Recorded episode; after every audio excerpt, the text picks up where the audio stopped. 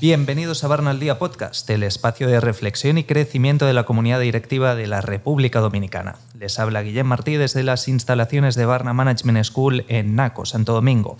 Hoy tengo el placer de presentarles a Rosa Rijo, quien es asesora de Desarrollo Sostenible en el Ministerio de la Presidencia y también profesora de UNIBE en Responsabilidad Social Corporativa.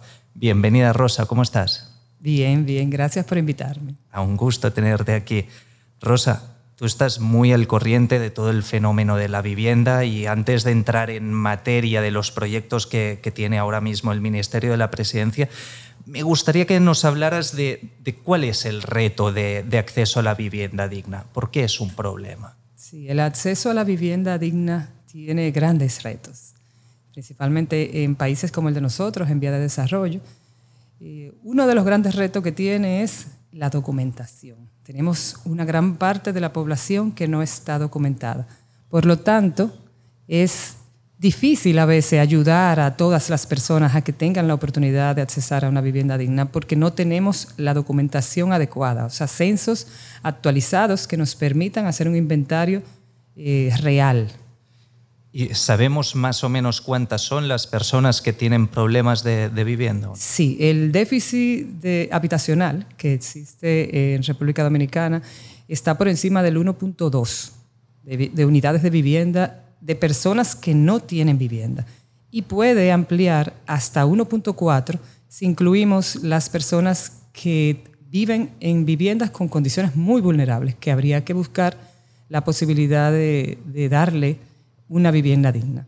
Entonces, eh, la vivienda digna, cuando dices que no reúne las condiciones, ¿qué tiene que tener una vivienda para ser digna? Eh, ¿Estamos hablando solo de un espacio cómodo para vivir o hay algo más atrás? Bueno, lo primero es acceso a los eh, servicios básicos.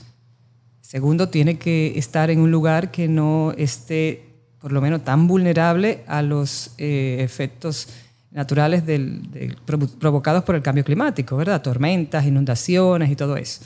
Ese es el, lo primero. Después entran lo que son los espacios, espacios adecuados para que no haya hacinamiento. El hacinamiento tiene factores que afectan mucho la convivencia familiar y el desarrollo de las comunidades.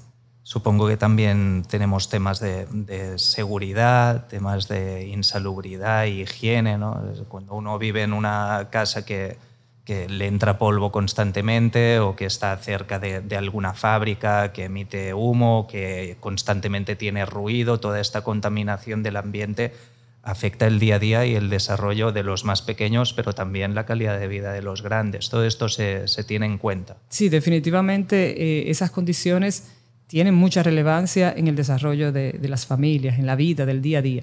Y una vivienda digna debe de tomar en cuenta esos detalles. Eh, cuando eh, se hacen proyectos habitacionales que, con la intención de favorecer a estas familias, sí tienen que ser con cierta, eh, cierto tamaño adecuado, tener esos servicios básicos, tener áreas de recreación, áreas verdes, disposición de residuos de manera adecuada para que la contaminación no sea un problema y preferiblemente que tenga todos esos accesos al lugar adecuado, transporte, iluminación, son muchos componentes. La recogida de la basura en muchas comunidades, esto es un reto grande. Sí, eso genera muchísimas enfermedades que eh, afecta pues, el desarrollo de esas familias.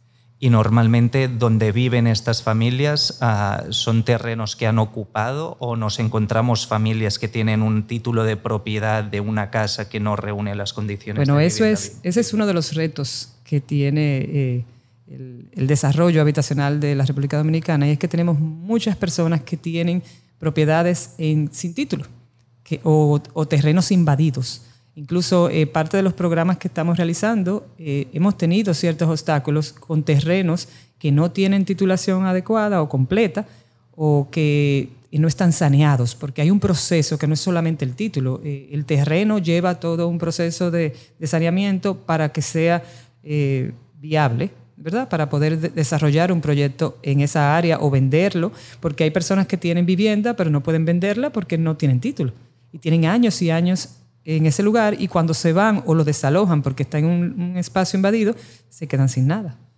Es decir, el problema no es exclusivamente económico, es decir, con dinero no se resolvería. Hay otros temas administrativos que, hay que, atacar. Pero entiendo que sí que, que, la capacidad económica de las familias es algo determinante. Claro, claro. El ingreso de las familias determina la posibilidad de poder adquirir una vivienda de una manera más fácil. Incluso el tema de la bancarización es una limitante enorme, porque si no tienes un ingreso estable, el banco no te toma en cuenta. Y supongo que también es un pez que se muerde la cola, porque si no tienes una vivienda bien identificada, también es mucho más difícil ah, que te puedan dar trabajo, incluso que no que te den créditos, simplemente que tengas una cuenta corriente en el banco, porque el banco tiene que depurar a los clientes. hay varios componentes que el banco toma en cuenta a la hora de, decidir que, ese eh, beneficiario o ese posible comprador o deudor eh, tiene las condiciones. ¿Y qué se está haciendo desde el gobierno en este campo? Bueno, el, Ministerio de la Presidencia tiene ahora el Plan Nacional de Vivienda Familia Feliz, ya tiene un año y unos meses eh, con el, el, plan corriendo, y es un plan que le da acceso a la vivienda digna y propia a la familia dominicana en condiciones vulnerables.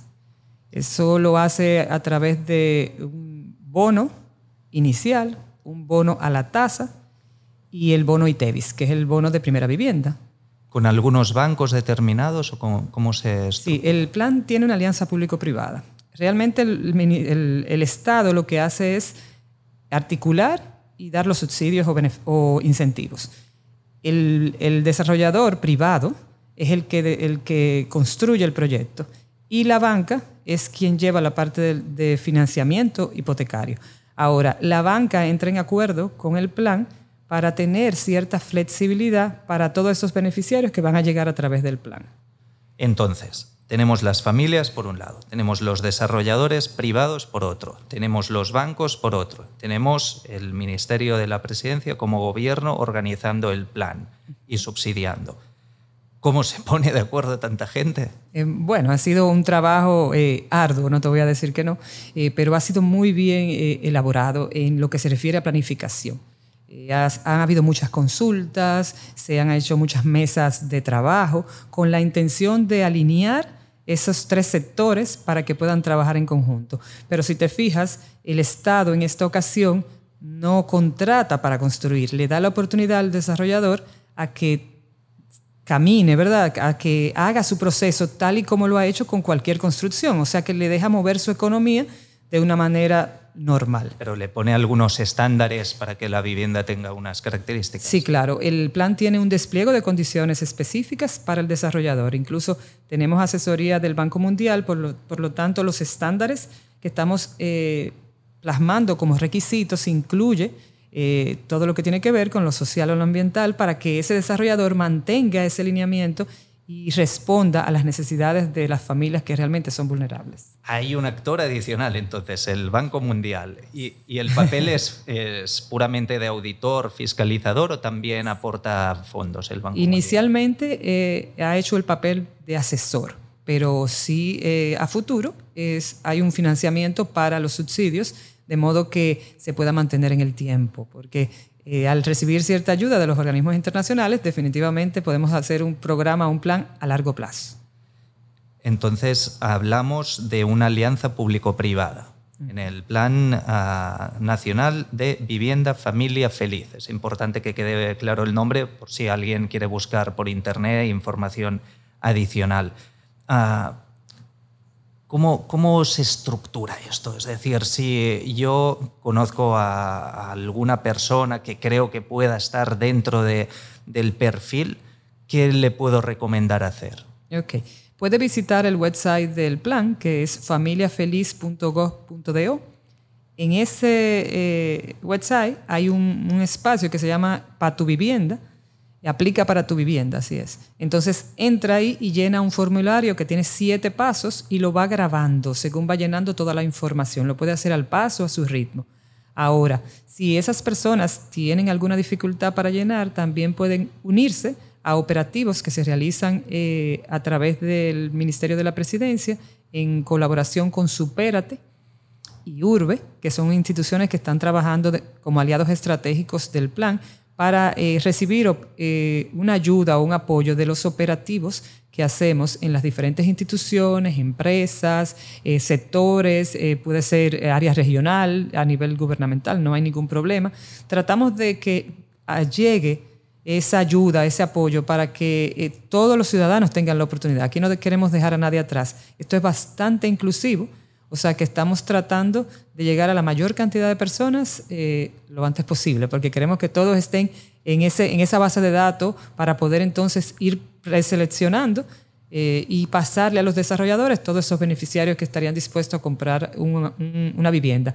Porque hay que estar claro, esto es una compra. No es un regalo. No es un regalo. El, el Estado le da unos subsidios que hacen que la cuota de inicial y la cuota mensual del préstamo hipotecario se reduzca lo suficiente para que la banca considere a esa persona viable para ser un deudor. O sea, que lo deje bancarizarse. Y después el, el, constructor va a poner el precio que él considere. Sí, hay unas escalas de precio, pues son tres tipos de vivienda, en el website están detallados, y el, el desarrollador decide qué tipo de vivienda hace y, e incluso no tiene un tope como valor, pero puede hacerla menor en caso de que ellos decidan que tienen un tipo de vivienda un poco más económica. O sea que esos, esos, esas mensualidades o ese inicial puede variar de acuerdo a la vivienda que desarrolle ese constructor. ¿Todos los bancos están dentro del proyecto o solamente algunos? No, se le está dando eh, la oportunidad a todas las instituciones bancarias, desde banca comercial, asociaciones, cooperativas, todas las entidades financieras pueden participar.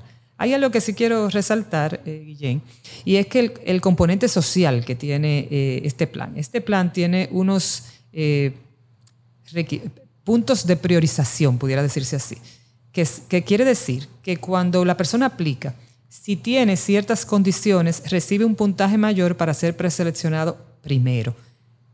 Puedo decir, como algunos puntos serían, que tenga en su, en su familia un, miembro con alguna discapacidad, que haya madre soltera, que sea una madre soltera que tenga tres, cuatro, cinco hijos, que haya eh, mujeres envejecientes, que hayan personas que hayan sido eh, víctimas de violencia de género, que estén viviendo en lugares eh, muy vulnerables o en, vía de, de desalojo. cualquier condición adicional que, entienda el plan, que lo tiene ya establecido, le da una priorización a nivel de puntaje. O sea que si tengo un universo, esas personas recibirían la oportunidad de tener su vivienda digna y propia primero. En este sentido, ah, para los jóvenes hay espacio en este proyecto, como veo que se llama familia, vivienda familia feliz. No sé si para todos estos jóvenes tenemos una pirámide poblacional muy ancha en la base todavía en el país, por lo tanto, muchos jóvenes que necesitan ir saliendo de, su, de la casa de sus padres para independizarse ¿Caben en este plan o esto es exclusivo para familias? la idea es darle oportunidad a todas las familias, independientemente de que sean monoparental o que sean de una sola persona o que tengan eh, familia extendida incluso, porque hay que tomar en cuenta que este plan eh, el ingreso que asume es un ingreso familiar, o sea, que es padre, madre, hijo, padre, madre, sobrino, suegra, o sea, todo el que quiera que tenga un ingreso, que puede ser una remesa, que puede ser una pensión, que puede ser un sueldo fijo o un sueldo informal, puede entrarlo en el ingreso que toma en cuenta el, el plan. Entonces, esos jóvenes tienen oportunidad, pero hay que reconocer que no son prioridad. De acuerdo. No, son los más vulnerables porque recordemos también que los jóvenes acostumbran a tener facilidad para encontrar trabajo y tienen más movilidad. Entonces entendemos que hay perfiles que son mucho más delicados. Y hablando de perfiles delicados, ¿se está haciendo algo para garantizar que los títulos de propiedad no recaigan solo en el hombre de la familia, en el padre de familia? Bueno, aquí es un compromiso eh, de ambos. O sea, están los dos en todos los procesos. O sea, que no es, eh, no se le da ni prioridad ni a ella ni a él. O sea, es de la familia. Eh, ambos están en el documento, por lo tanto tienen eh, derecho al documento ambas partes. Es importante esto porque parte de la desigualdad nace de, de, normalmente el acopio, la acumulación de la riqueza familiar bajo el título de propiedad del hombre entonces es importante que esto se diluya. También es bueno resaltar que las personas que adquieran una vivienda a través de este plan tienen que vivirla por 10 años. ¿Por qué? Eso lo estamos haciendo eh, basándonos en estudios ¿verdad? ya establecidos de que la persona después de 10 años cambia su calidad de vida. O sea, hay una mejoría notoria. Y como este es un plan que está pensado a largo plazo, eh, si no ponemos ese requisito, es posible que personas lo compren, o, aunque hagan el esfuerzo ¿verdad? que tienen que hacer, pero lo vendan por circunstancias de necesidades o porque quieren volver al mismo lugar donde eh, residen por muchas circunstancias, sí. Por eso este es un plan específicamente para dominicanos. No se está contemplando que un extranjero quiera hacer una inversión para eh, alquilárselo a dominicanos, sino que debe de ser una persona dominicana, aunque reside en el extranjero. Entremos en la inversión, que es otra parte. Si un desarrollador quiere participar, ¿cómo tiene que hacer? Bueno, en el mismo website hay un espacio que está destinado a una ventana, es destinado para la construcción, y ahí hay un despliegue de, requisitos eh, para los desarrolladores. Solamente lo, lee todo el, contenido que está ahí y busca la documentación para entonces presentársela al plan. Perfecto. Ah, vemos que los precios de la vivienda van subiendo, van subiendo. ¿Esto puede ser una amenaza para el éxito del plan?